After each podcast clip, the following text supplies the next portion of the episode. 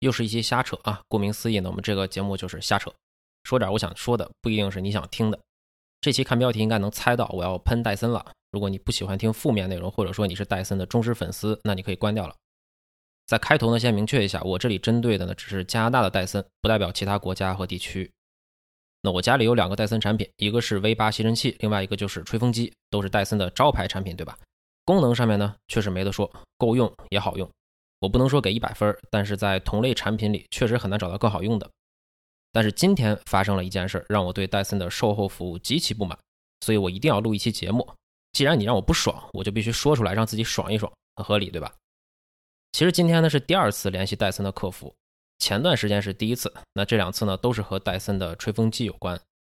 我先说大前提啊，这个吹风机呢我买了不到两年，还在官方的保修期内，请大家一定要记住这一点，还在保修期内。那第一次是怎么回事呢？其实当时是个特别小的问题，就是我有一天突然发现吹风机的那个开关，就是上下推的那个按钮啊，没有办法推到头，就很难受，你知道吧？你说它坏了呢，但是它功能是正常的，但你说它正常呢，它每次推完之后呢？都有一个挺宽的缝儿啊，就好比说你吃饭，这筷子一长一短是吧？你倒车入库一边近一边远。你早晨买俩包子呢，它一个方一个圆啊，就是很难受。然后我就联系了戴森的客服。其实我倒不是说想让他们给我换一个吹风机啊，毕竟还能用嘛，是吧？我就是想问问这个事儿正常不正常，以及说能不能找个售后的地方，比如说我拿过去让人家给调一下。那毕竟我五百刀买的东西，你不能让我天天用着难受，对吧？那客服回复倒是非常快，然后回复也非常简单，就是说。功能能不能用呢？正常不正常呢？我说能用，就是有点难受啊。客服说，哎，那没问题，继续用吧。倒是也没毛病是吧？那我就继续用吧。但这事之后呢，其实我就留了个心眼儿，我就觉得他们的售后啊，好像和我之前对戴森的预期不太一样。然后就到了第二次，也就是今天，就是我录节目的今天，这个问题呢就非常的明显了。用过戴森吹风机的人都知道啊，它有好几个头，前面那个头可以换，其中有一个呢是特别扁平的一个头。然后我们平时一般都用这个头啊，前几天呢，这个头它就坏了。那具体来说，这个头呢，它其实是一个内外双层的塑料，然后把它粘在一起。那我这个头怎么坏的呢？就是它中间这个胶开了，也就是说内外两层这个塑料它就彻底分离开了。那我也没办法用了。我是正常使用出的问题，而且我还在保修期内。你给我换个新头不过分对吧？然后我就联系客服，然后我还专门拍了照片发过去给他讲到底是怎么坏了。那么和上次一样的，客服的回复啊倒是特别的快，但是他说什么呢？你这个不在保修范围内，我们只能保修功能啊，你这个属于 accidental damage 原文啊。然后说，如果你需要的话呢，那你可以再买一个。这个我就很不爽了。我再重复一遍啊，我都是正常使用，或者你给我讲讲这个吹风机我怎么能不正常使用？我天天拿着它出去敲钉子嘛？是吧？那产品还在保修期内，其中的一个配件坏了。然后这个不能保，当然有人肯定就说了，说人家可能是有明确定义的，什么叫 accidental damage，什么不叫？那你自己没看清楚，你现在怪人家对吧？我想说的是呢，我在这里想表达的不是他的这个回复是否合理，而是作为一个消费者，作为一个一直对戴森有比较高预期的消费者，我很失望。说真的啊，大家都不傻，一个产品的保修和售后，你真的想坑消费者？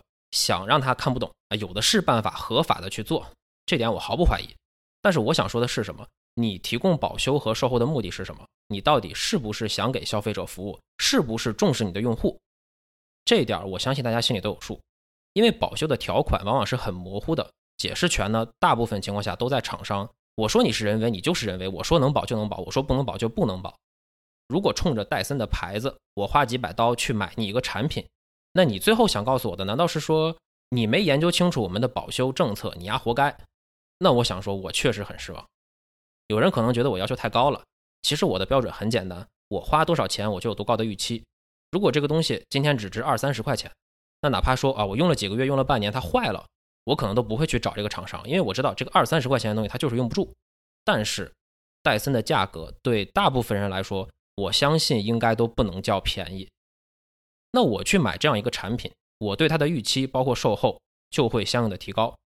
反过来说，我想问问戴森，一个对你品牌很有好感的用户，你就为了省一个破吹风机头，宁愿让他失望，让他再也不想买你的产品，这就是你们想做的吗？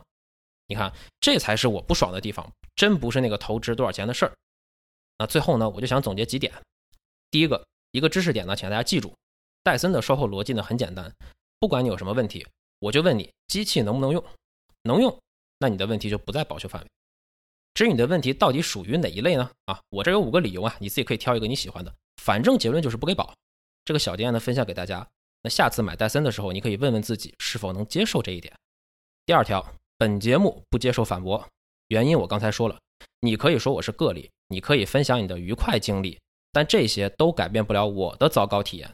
你不能否认说我的体验是假的，是错的，就好像我不否认你的体验是愉快的。第三条，我的教训之后尽量避免购买戴森产品，去选择其他口碑更好的牌子，哪怕功能差一点，我宁愿选择售后更好的。最后一条，想和大家说的很简单，小心戴森，不反对你购买。但是多了解了解售后，多想想这些钱花出去了，你之后碰到了问题能不能解决？你闹心不闹心？那就扯这么多吧。啊，难得的抒发一下情绪啊，大家听到这儿也挺不容易的，辛苦了。